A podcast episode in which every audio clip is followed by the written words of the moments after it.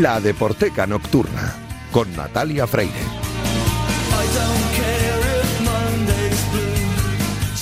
Bienvenidos a la Deporteca Nocturna, el programa de Radio Marca en el que demostramos que el deporte es y genera cultura. Os recuerdo que disponéis de un correo electrónico, ladeporteca.gmail.com. Os recuerdo también la cuenta de Twitter, arroba ladeporteca, todo junto y en minúsculas, donde me podéis comentar, sugerir y criticar todo lo que queráis. Y si queréis volver a escuchar este programa, podéis hacerlo a través de las diferentes plataformas en las que podéis encontrar los podcasts de Radio Marca a los mandos técnicos esta noche. Un lujo. Luis Beamud, que ya está haciendo que todo suene a la perfección. Y ya tengo por aquí al fichaje de la temporada, así que arrancamos ya.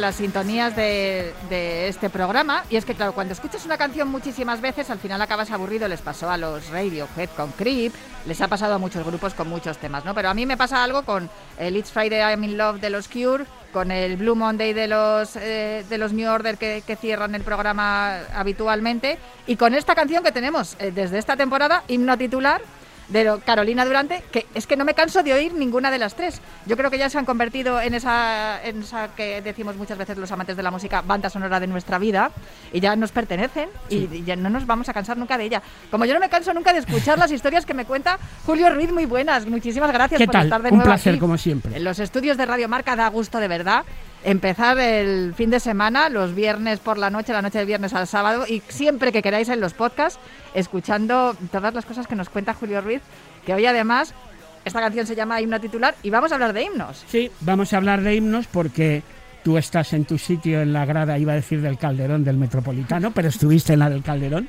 Yo también, y alguna vez seguramente hemos entonado algún soniquete, alguna melodía, algún cántico que suele ser una canción original que se adapta para la oportunidad. Los argentinos y los ingleses Bueno, son maestros, maestros en eso. totalmente.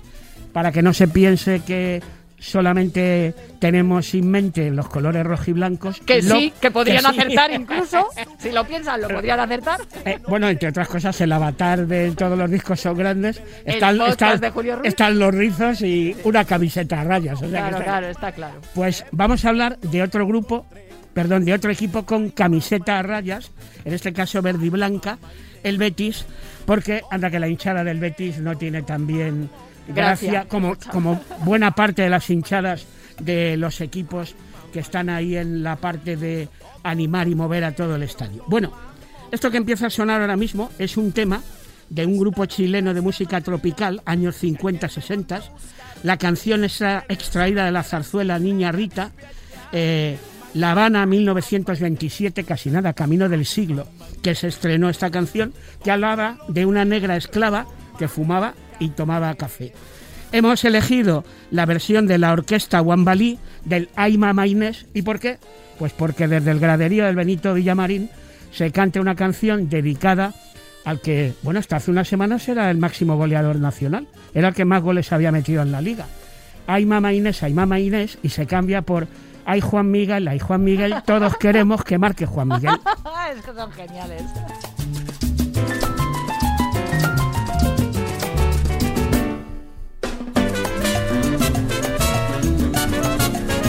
Yo, yo me imagino a los hinchas del Betis diciendo, hay que hacerle una canción a Juan Miguel.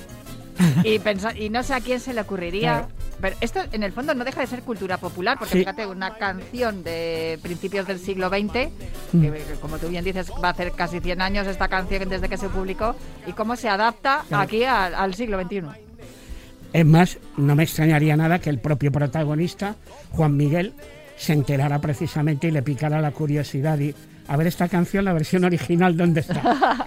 Bueno, eso lo hace también la gente del Metropolitano, ya que estamos hablando Sí. de ello, cuando se escucha esa declaración de amor desde la grada, ¿no? El te quiero Atleti. Sí, porque ahora mismo a micrófono cerrado estábamos hablando Natalia y yo que yo he elegido, por ejemplo, este tema que luego vamos a escuchar otro más que también ha introducido de propia cosecha Natalia, pero ojo, que podríamos haber colocado un montón de ellas más. Yo recuerdo que el día que, eh, por no sé qué conexión, se tuvo el detalle de invitar al DJ Rojiblanco a que pinchara en los exteriores del Metropolitano, yo bueno, ahora ya estoy descubriendo que el DJ Rojiblanco es mi, mi alias cuando me pongo en una mesa y a pinchar.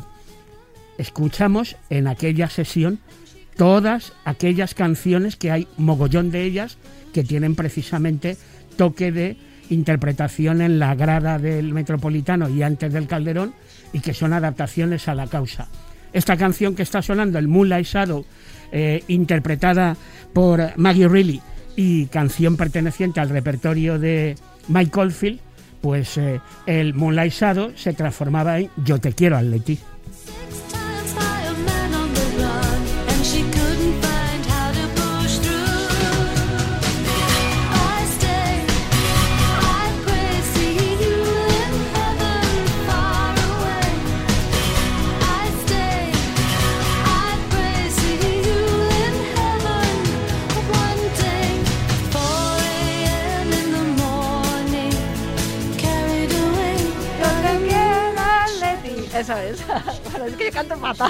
canto mucho mejor acompañada de mis compañeros de grada, está claro, porque hacemos un coro estupendo. Todos los aficionados al fútbol en todas las gradas y como hemos echado de menos durante los meses de que no permitían público en los estadios el poder ir a cantar a nuestros ídolos, ¿no? A nuestros y nuestras futbolistas. Em, eh, como hemos comentado, tanto en Gran Bretaña como en Argentina son unos eh, son unos genios, ¿no? Adaptando canciones. De hecho, luego las hinchadas españolas también copian algunas de los cánticos que se escuchan en Gran Bretaña, pero sin duda, si hablamos de, de Inglaterra, eh, concretamente, hay un, grupo que además eh, al principio, bueno, yo no sabía que existía un Día Mundial de los Beatles, fue el 16 de enero. Y de, hecho estuvimos hablando aquí también en la Deporteca con Gabriel Forteza la semana pasada sobre ello. Pero eh, no son, fíjate que ellos que se, les asocia siempre con el Liverpool, pero el Liverpool no tiene canciones de, de los Beatles asociadas a sus cánticos de las hinchadas, sí que lo tienen otros, otros equipos como el United y el City, incluso el Arsenal. Pero es que el Atlético de Madrid también tiene esta canción de los Beatles, que claro, para mí es todo un orgullo, ¿no? Poder decir que en la grada del Calderón y del ahora del Metropolitano se canta el obladí oblada de los Beatles. Lo que pasa es que aquí eh, eh, estos son los hinchas del Calderón, ahora ya no, los metropolitanos ya no, no cuadran perfectamente. Es verdad, no nos, no nos eh, entra la métrica. Claro. Pero no importa, porque no importa, porque al final el Calderón vive en el corazón de cada uno de los hinchas que estuvimos allí, que poblamos aquellas, aquellas gradas. Y esta canción, para los que sean del Atlético de Madrid, seguramente que ya lo han reconocido, y es cuando se canta precisamente, aquí están, míralos, estos son los hinchas del Calderón. Curiosamente, además, para los antibites, que de vez en cuando te encuentras por ahí algún que otro apóstata que dice... no lo puedo comprender. El grupo más sobrevalorado de la historia. no, no, no, si todo empieza y acaban los Claro, bueno, pues los que llevamos los Beatles en el corazón, sí, vale. Reconocemos que hay dos canciones hipercomerciales del repertorio de los Beatles, que son el Yellow Submarine y esta. Eso sí que es impepinable. Sí, no, pero si te sirven para hacer un cántico ah, futbolero, pues oye, bienvenida sea. Obladi oblada, los Beatles.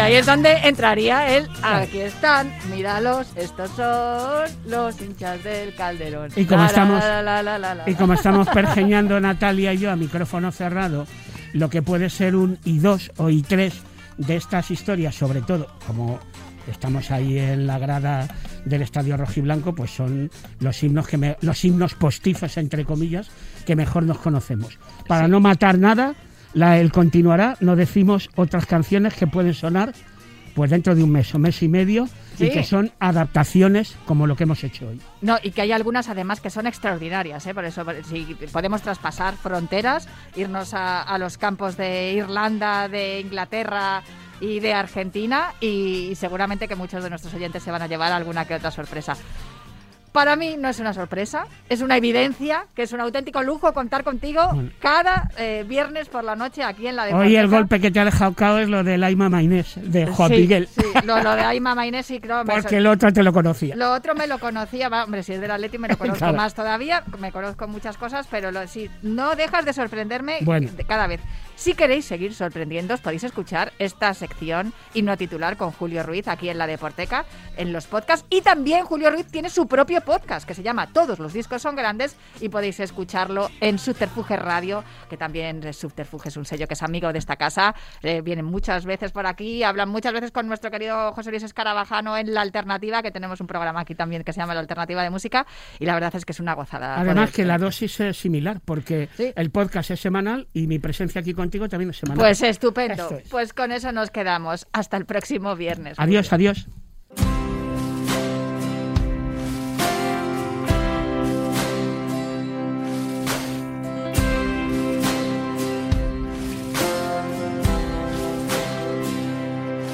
aunque apenas queda un socavón junto al Manzanares y atascos en los bulevares de mi corazón. Los profetas de anteayer son gaviotas de alas rotas, muertas de sed, gatos sin botas. Al balcón de la soledad trepan los náufragos. De fondo está sonando partido a partido de Leiva y Joaquín Sabina. Lo hemos escuchado esta canción ya unas cuantas veces, no solo porque está ligada al Atlético de Madrid, sino porque también fue un poco el himno de, de esos momentos tan duros que pasamos en, en la pandemia, ¿no? Porque de ahí es de donde surgió la inspiración para estos dos grandísimos artistas.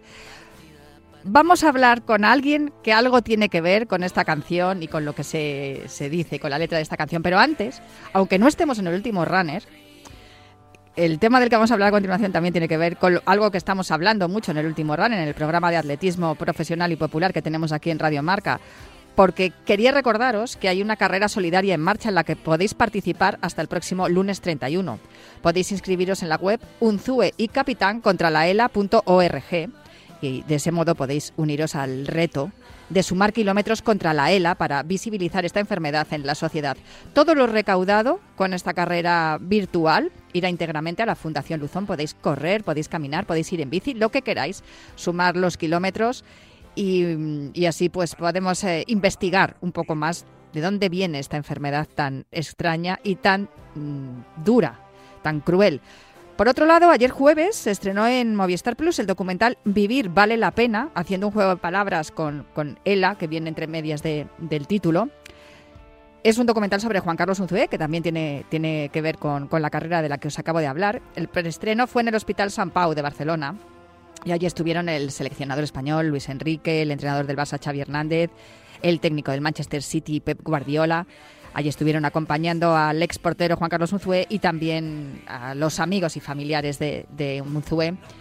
Vivir vale la pena narra desde el verano de 2020 cuando Unzué hizo público en una rueda de prensa que sufría la enfermedad de la ELA hasta la actualidad. Y la responsable de este documental es la periodista Mónica Marchante, que yo sé, de verdad, de buena tinta, que lo ha hecho con un cariño inmenso. Son 87 minutos de duración muy emocionantes con todo lo que, lo que ha rodeado la enfermedad desde que se hizo el diagnóstico de Juan, Carles Unzué- de Juan Carlos Unzué.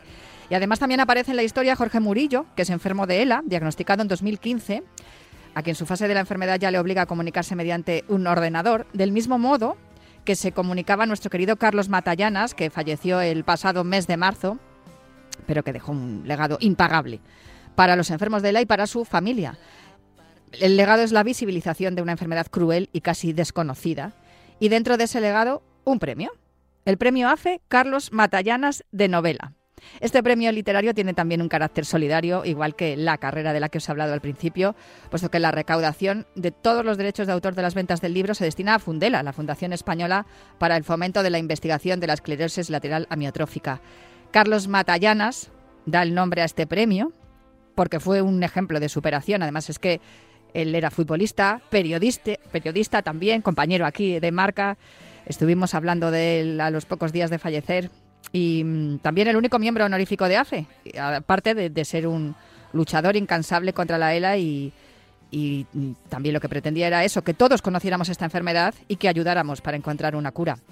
El ganador de este premio literario, que ya es la tercera edición, es el periodista Jorge Villena, que también le conocemos muy bien porque es colega y es amigo de nuestro querido Guille Salmerón.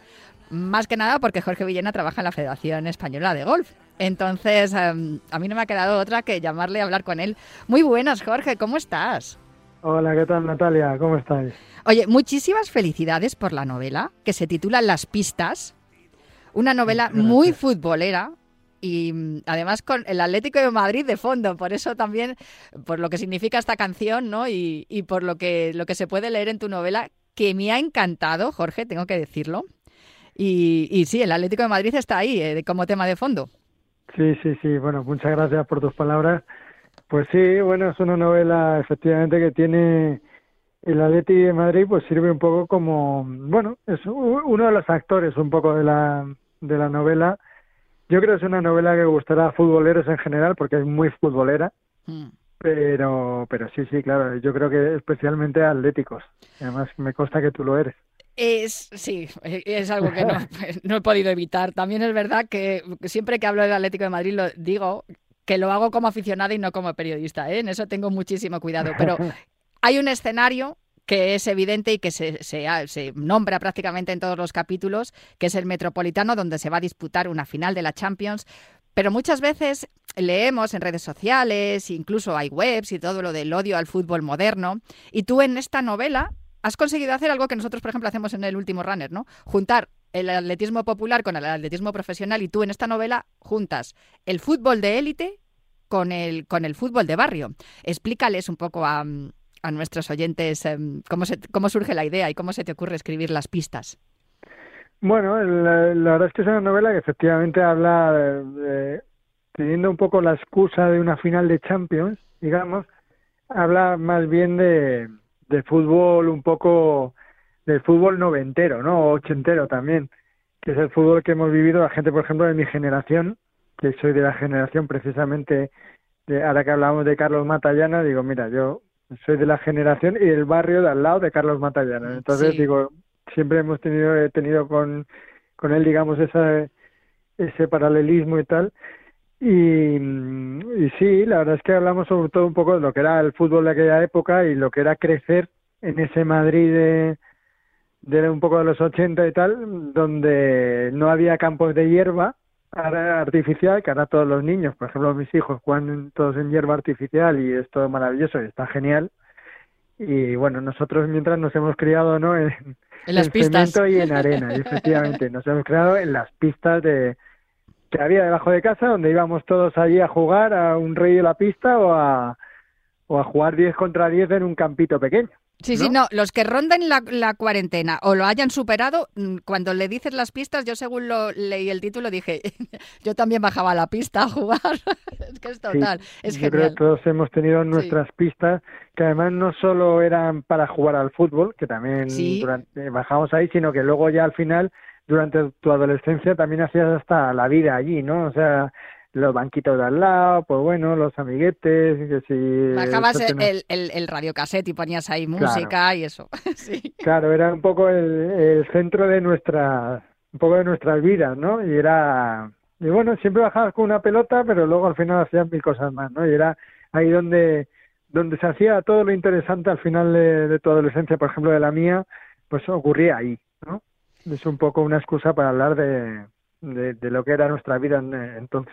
Vamos a hacer una breve sinopsis sin destripar la novela, porque además son apenas 200 páginas, se lee en dos tirones, yo por lo menos así me la he leído, en dos tirones es una maravilla y encima compras el libro, que es preciosa la portada también, te puedes leer el prólogo de Gabriel Fernández y, además puedes leer una historia en la que muchos, ya, os digo, los que, esté, los que estéis rondando los 40 o los hayáis superado, os vais a sentir muy reconocidos. La historia es el, pues eso, la historia de un futbolista de élite que madrileño del, del barrio de Arganzuela, ¿no? de Orca- Orcasitas, o sea, que se ha movido por los barrios.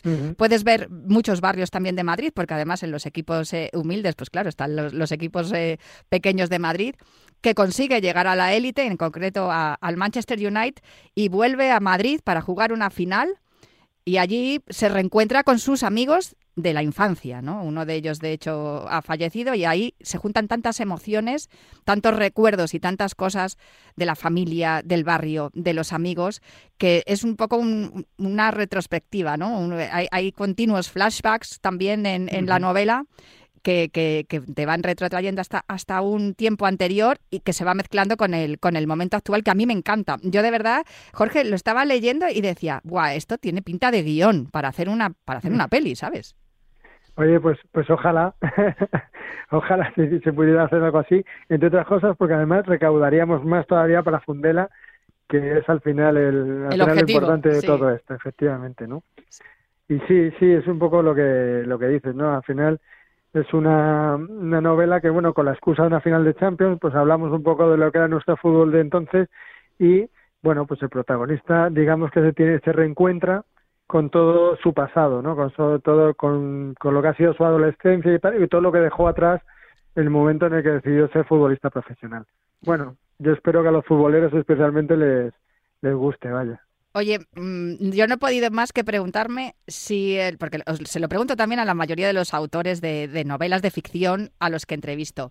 El personaje principal, el de Charlie Corona, este futbolista, este joven de, barrio que se reencuentra con sus amigos de la infancia, pero que milita en las, en las filas del, del Manchester United, que también lo hizo en la cantera del Arsenal y del Atlético de Madrid. ¿Tú te has inspirado en algún futbolista real que conozcamos en concreto? Hombre, pues mira, a la hora de, o sea, tiene la novela tiene mucho de biográfico y por ejemplo, efectivamente yo también soy de Arganzuela, eh, más o menos de esa quinta y tal y cual. El único detalle que nos separa es que yo no soy futbolista profesional, pero sí que te digo que hubiera dado un brazo por serlo, ¿sabes? Pero, pero no, no, la verdad que no, no he... Mucha gente me pregunta, pues oye, tal personaje, ¿cómo se parece? No, no, la verdad que es un personaje No, yo- absolutamente...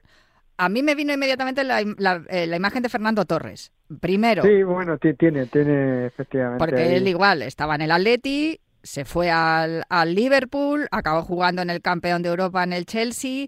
em, bueno, él siempre ha demostrado un gran, una gran vinculación con, con su barrio, con, con su pueblo, con Fuenlabrada, y siempre ha tenido mucho cariño y mucho y mucha atención para toda, para todos los aficionados y la gente. Bueno, no es el caso de Charlie Corona, que al principio, tal como tú le presentas, eh, parece que no le cae muy, no le gusta mucho mezclarse con la gente, pero Torres siempre ha demostrado pues eso, un gran vínculo, ¿no? con su pasado y un gran respeto por, por todo lo de su infancia. Sí, efectivamente Torres sí podría ser, sí puede ser lo, lo más parecido a lo mejor. eh. Ahora mismo también es cierto que ya hay tantos jugadores que se han ido a Inglaterra, que hay casi más jugadores españoles jugando allí que aquí en, que en nuestra liga, pero, pero sí, sí, efectivamente Torres puede ser un, puede ser un ejemplo, pero la verdad es que yo em, no, no había pensado en nadie en particular al, al, al hacer un poco el personaje. Pero bueno, efectivamente, sí, pues seguramente a muchos atléticos les venga Torres a la cabeza, lo Sí. cual no está mal, no es, no es mal, no es mal reclamo tampoco, vaya. Y luego otra curiosidad, esto son cosas mías, ¿eh? como lectora. Espero que los que hayan leído la novela pues también le hayan surgido incógnitas como la mía. Digo, se llama Charlie Corona, digo, igual le ha venido la inspiración por lo del coronavirus. No. Pues mira, eres la primera persona que me lo dice. es que ahora leo Corona y digo, madre mía, está por todos lados. No, no, no, no, pues te aseguro que es la primera persona que me lo y no, no había caído en eso. No, pero bueno, está, está bien. ¿no? Yo, pues, ah, digo, desde luego de actualidad está, de actualidad está lo del apellido. Y luego no sé si los otros personajes, los que son los amigos de- del futbolista profesional, me imagino que también dentro de tu cuadrilla, de tu gente con los que jugabas en las pistas cuando eras pequeño, pues también habrás encontrado inspiración ahí, ¿no? Sí, sí, sí, al final de lo que de lo que es un poco tu, tu grupo de amigos del barrio, ¿no? Pues sí que encuentras siempre siempre detallitos y tal, y al final ellos, muchos de ellos lo han leído y hay quien dice, joder, este se parece mucho a no sé quién, ¿sabes? Y, Ay, sí, no ha bueno, habido ninguno que haya dicho, ese soy yo. Me reconozco ahí, Jorge. No, hay, hay algún nombre, algún nombre que te, te, te refieres a mí o uno que trabaja en una funeraria. Sí, oye, este sabemos quién es, ¿sabes? Y al final realmente son detallitos que vas cogiendo un poco, pero es como todo. Tú cuando escribes, cuando siempre vas un poco, siempre tienes tus referencias de tu entorno, de tu vida, de- y al final siempre vas cogiendo cosas, aunque luego ves el personaje un poco en perspectiva y dices, bueno, este ya tiene vida propia, este ya no es, ¿sabes? Pero sí Mm. es verdad que, que inconscientemente siempre nos siempre no- nos apoyamos, digamos, en, en- en lo que siempre hemos vivido, en las cosas cercanas, vaya. Tú que estás eh, ligado profesionalmente a la Real Federación Española de Golf, me imagino que, que de golf controla, sabes mucho. Esta novela tan futbolera que, como bien dices, está un poco también inspirada en tus propias experiencias, ¿no? Que también eso es lo que hacéis muchos autores, ¿no? Que buscáis en... en- en- tenéis un punto como de, de inicio de- en la parte real y en vuestras propias experiencias y luego ya va creciendo la novela y los propios personajes se van desarrollando, ¿no? Pero es. ¿decidiste hacerla para presentarla al premio? Porque, claro, las dimensiones, de- es una novela corta, tiene tema de, de fútbol y tal. ¿O la tenías ya ahí en un cajón y cuando viste el- la, convocatoria dijiste, ¡uh! Pues las pistas va perfecto para esto. Pues eh, digamos que tenía la idea ya de antes y, cuando ya vi la convocatoria, pues vi que el premio ya había, ya te llevaba dos ediciones, ya vi que, que bueno, que por la temática, ¿no? De fútbol y tal, pues, pues podía ir por allí. Yo siempre me ha gustado escribir, siempre he escrito cosas y tal, y, y lo cierto es que, que bueno, que además de escribir algo de fútbol un poco porque yo efectivamente trabajo en cosas de golf, pero el fútbol siempre ha sido mi pasión. Entonces me resultaba lo más, para escribir una primera novela me resultaba lo más, lo más, digamos, sencillo, lo más cómodo, lo más cercano. Entonces, pues sí, un poco, ya al final ya sí que adecué, digamos, las dimensiones de la novela y tal, porque es novela breve, el, el concurso de el premio Carlos Matallana, ya lo fui adecuando para, para presentarlo al, al, al concurso. Y la verdad que, que bueno, que, que no, no imaginaba ganar y oye, si encima ganas, pues, pues, pues Pues, feliz. claro. Eh, ¿Qué te voy a contar? Muchísimo mejor, claro, claro que sí. Además, si todo lo recaudado, los derechos de autor van para Fundela, que se ha demostrado con el coronavirus que si hay investigación y hay fondos y, y hay, hay recursos para poder investigar, la solución puede llegar mucho más rápido, pues oye, con más razón. Además, eh, el precio es bastante asequible y yo os recomiendo de verdad que leáis por placer este libro de Jorge Villena, Las pistas, el premio Carlos de la tercera edición del premio Carlos Matallana de AFE y todo lo recaudado será para, será para Fundela. Pues Jorge Villena, un placer charlar contigo. En algún momento te volveré a llamar para hablar de golf también, seguramente. Y Pues- que hay mucho que hablar también, hay muchas pelis y, y muchas cosas escritas sobre golf que molan mucho y seguro Pues que tú nos puedes ilustrar. Pero ha sido un auténtico placer. Felicidades por esta novela tan bonita que has escrito que yo recomiendo a todos los que nos estén escuchando que la escuchen, o sea, que la lean. Y, y muchísimas gracias por acompañarme hoy aquí en la Deporteca. Pues muchas gracias Natalia y por supuesto estoy a tu disposición cuando quieras. Hablamos de golf, de fútbol y de lo que, de lo que queráis. Y Eh, de literatura, claro que sí. Un abrazo fuerte, Jorge. Muy bien, gracias, un abrazo. Las pistas de Jorge Villena, el premio Carlos Matallanas de eh, AFE. Os recomiendo que lo leáis y yo os dejo con esta recomendación, pero os prometo volver en la próxima semana para seguir aquí hablando en la Deporteca de literatura, cine y música relacionada con los deportes. A los mandos técnicos estuvo Luis Beamud. Muchísimas gracias por estar vosotros al otro lado del receptor o en el podcast. Hasta la semana que viene.